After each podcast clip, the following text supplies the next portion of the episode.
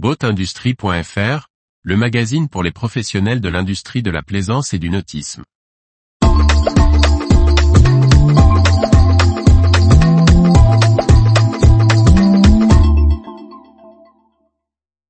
Ressources humaines, il change de poste dans le nautisme 1er septembre 2023.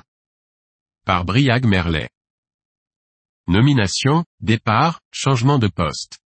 Il y a eu du mouvement au sein de Volvo Penta, VMG Soromap, Fraser Yacht, Ocean Slab, ISO Petit Navire. Le motoriste Volvo Penta change de présidente. Hélène Melquist, après trois ans à la tête de l'équipementier suédois, quitte son poste, pour la vice-présidente de la société d'investissement Latour. Elle sera remplacée à compter du 1er décembre 2023 par Anna Muller, actuelle vice-présidente pour l'Europe du Nord de Volvo Truck, arrivée chez Volvo Penta en 2014. Après quatre ans au sein de l'équipementier charentais Soromap comme responsable de l'export, Elodie Rosa a quitté la société fin juillet 2023. Anders Courten a été nommé directeur général de la société de courtage Fraser Yacht. Il était précédemment PDG du chantier naval finlandais Baltic Yacht, spécialiste du voilier haut de gamme. Le président du conseil d'administration de Fraser Yacht Chuck Cashman se félicite.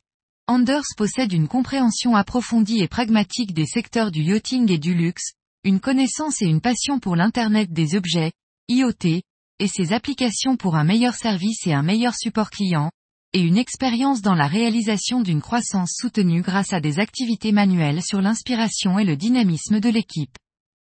Nous sommes heureux d'accueillir Anders dans la famille Fraser et nous attendons avec impatience de vivre une période passionnante à venir. Antoine Mainfray, architecte naval et fondateur du chantier atelier Interface, rejoint l'équipe du skipper Phil Sharp. Il prend le poste de responsable technique pour la gestion de l'IMOCA Ocean Slab en cours de préparation pour le Vendée Globe 2024. Craig Sholton, vice-président de l'American Boat Yacht Council a vu son mandat de président du comité de l'ISO 188 sur les petits navires renouvelés.